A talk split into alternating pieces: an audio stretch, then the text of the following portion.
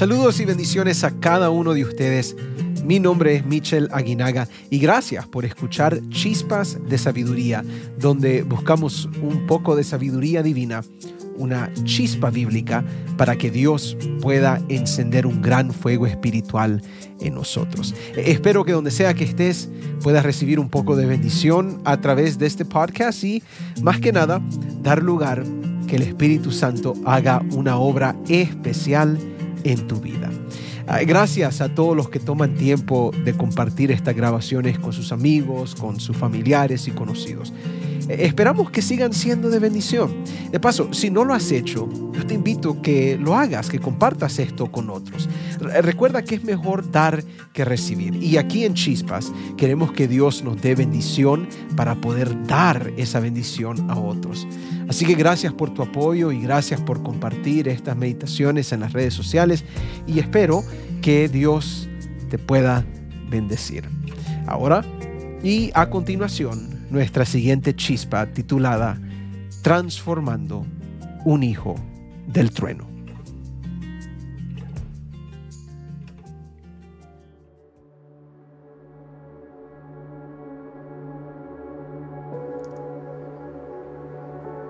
Amados, amémonos unos a otros, porque el amor es de Dios.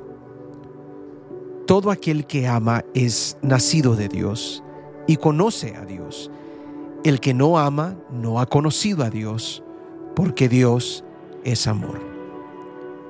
En esto se mostró el amor de Dios para con nosotros, en que Dios envió a su Hijo unigénito al mundo, para que vivamos por Él.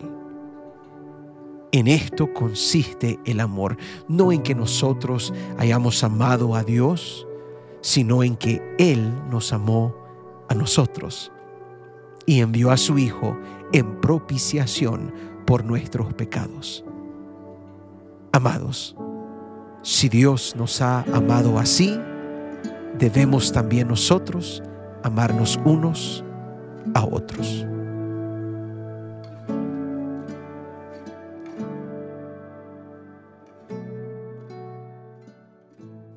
¿Sabes quién escribió estas palabras?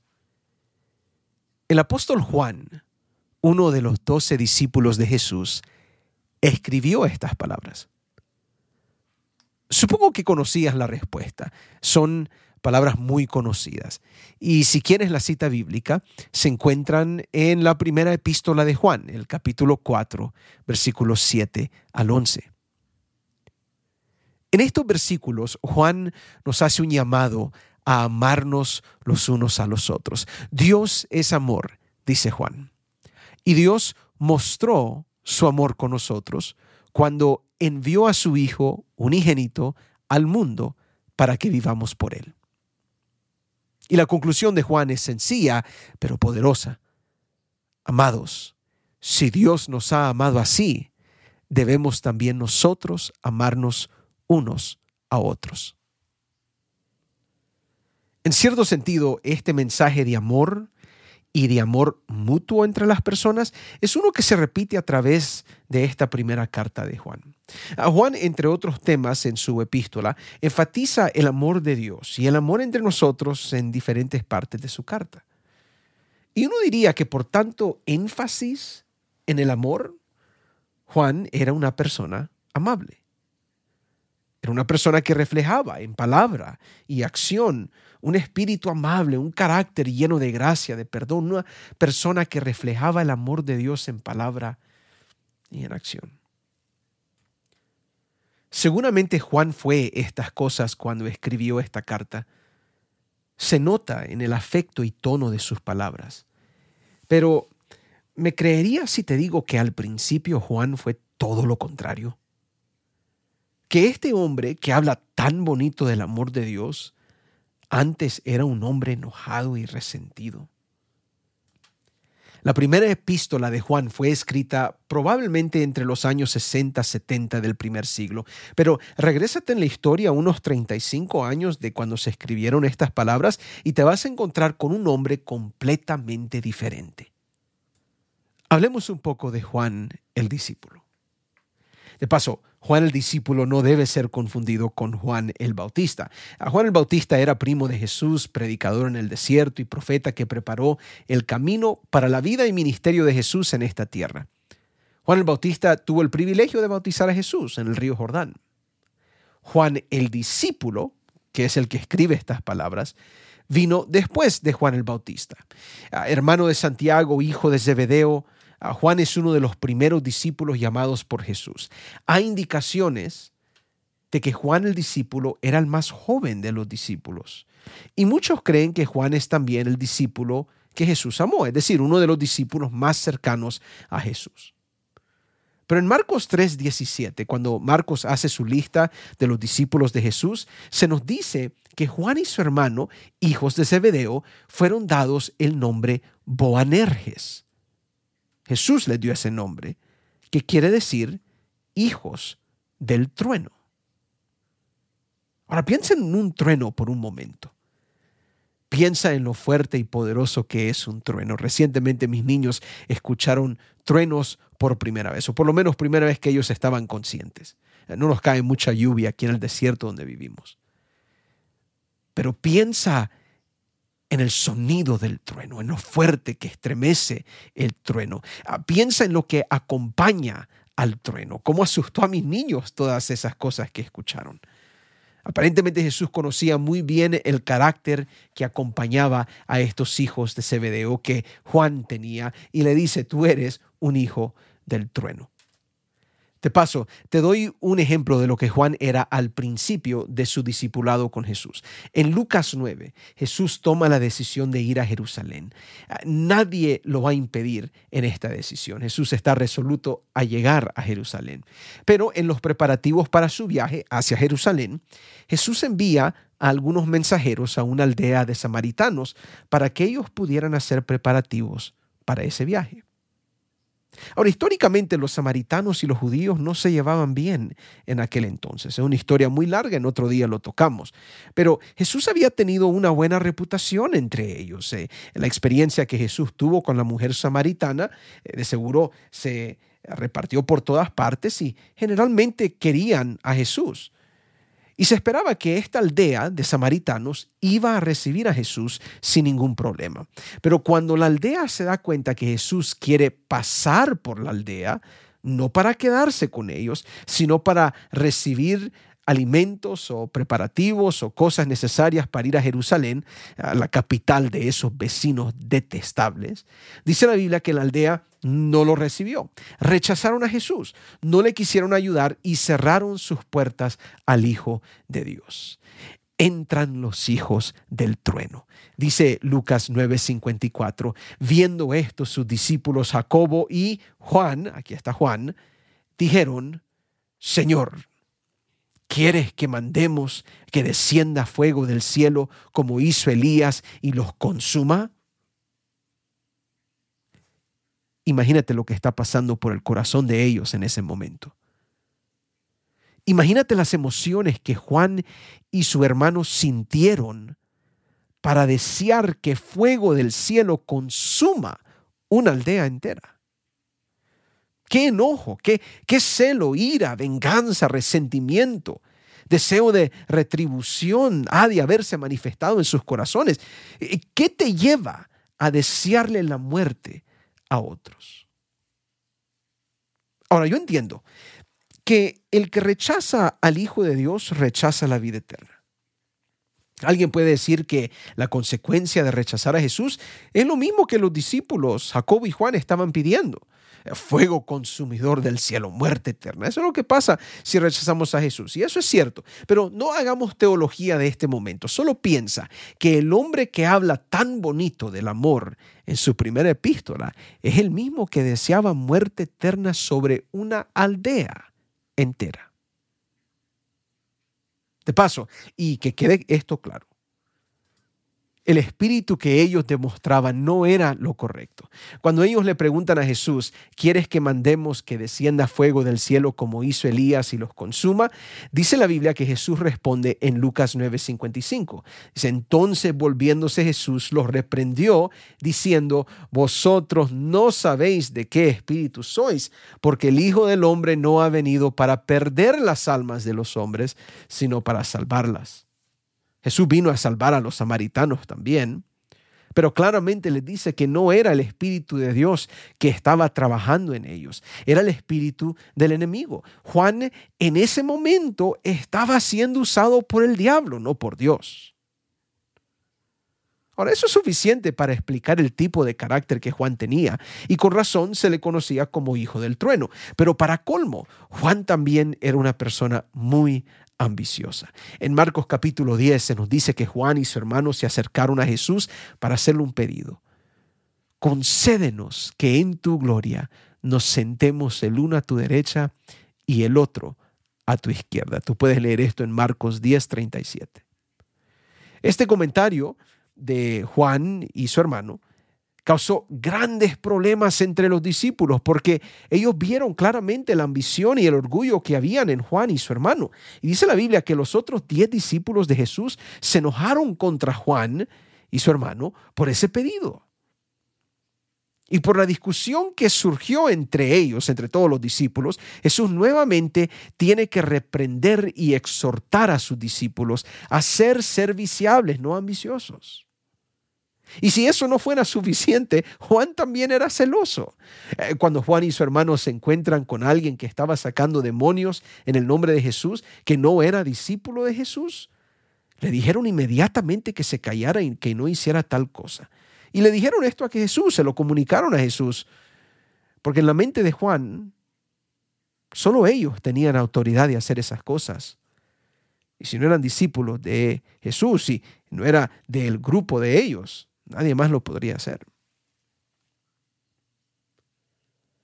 De nuevo, este hombre que va a escribir cosas tan hermosas del amor de Dios en el futuro era una persona problemática. Era persona contenciosa y enojada. Era una persona ambiciosa y celosa. E, el resumen de la vida de Juan, fíjate, citado del libro de Hechos de los Apóstoles, página 430, lo dice todo. Dice, la devoción abnegada y el amor confiado manifestados en la vida y el carácter de Juan presentan lecciones de incalculable valor para la iglesia cristiana. Juan no poseía por naturaleza la belleza de carácter que reveló en su postrer experiencia. Tenía defectos graves. No solamente era orgulloso, pretencioso y ambicioso de honor, sino también impetuoso, resintiéndose por la injusticia. En inglés diríamos, not a nice person. No fue una buena persona. No era una persona muy amable.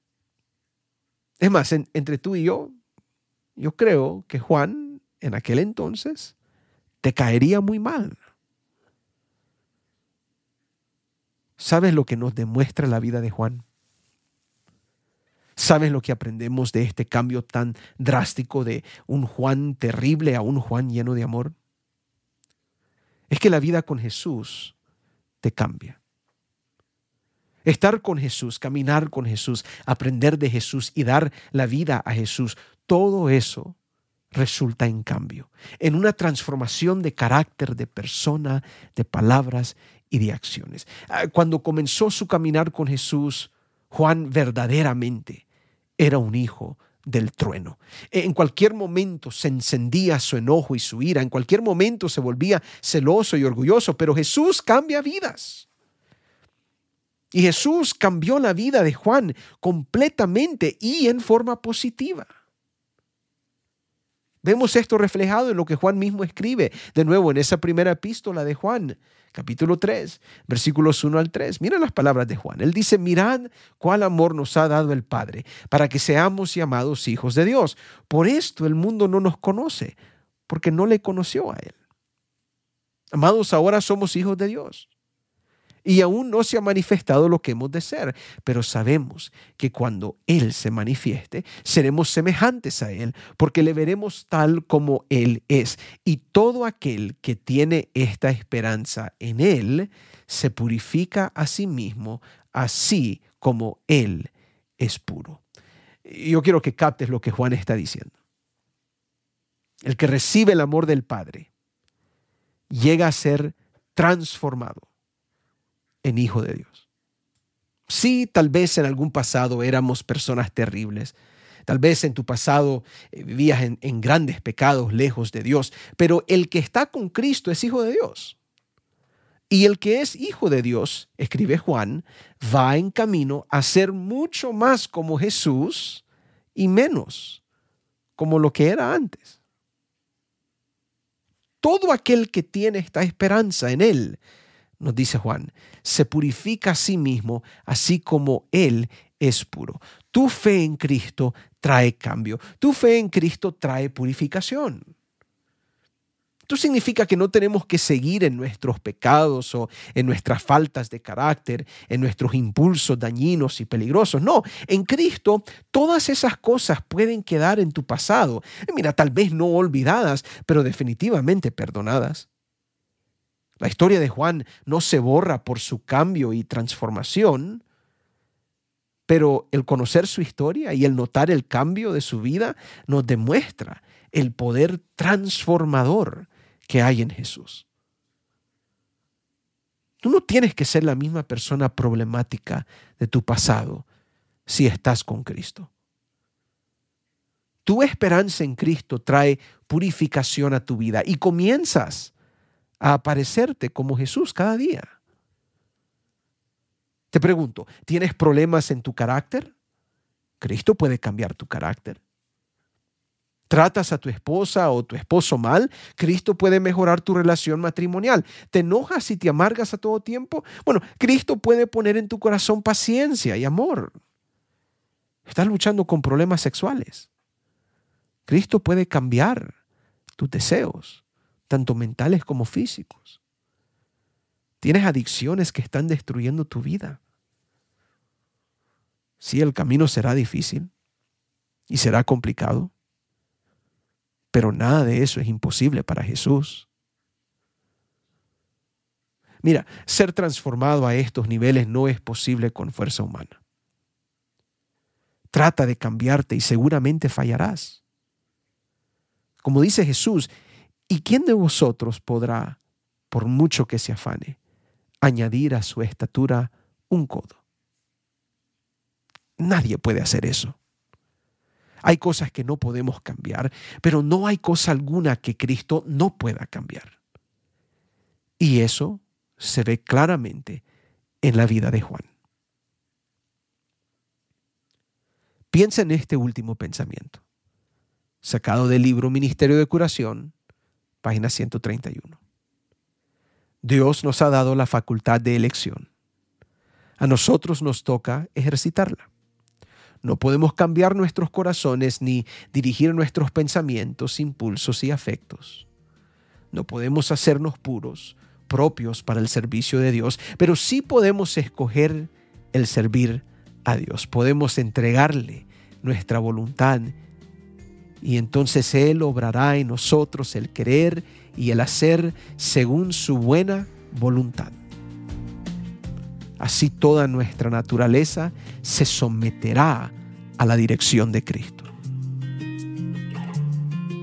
Juan le entregó su voluntad a Dios. Juan escogió servir a Dios y Dios obró en él el querer y el hacer y fue transformado completamente. Juan fue de hijo del trueno a un verdadero hijo de Dios. ¿No crees que es tiempo que tú hagas lo mismo?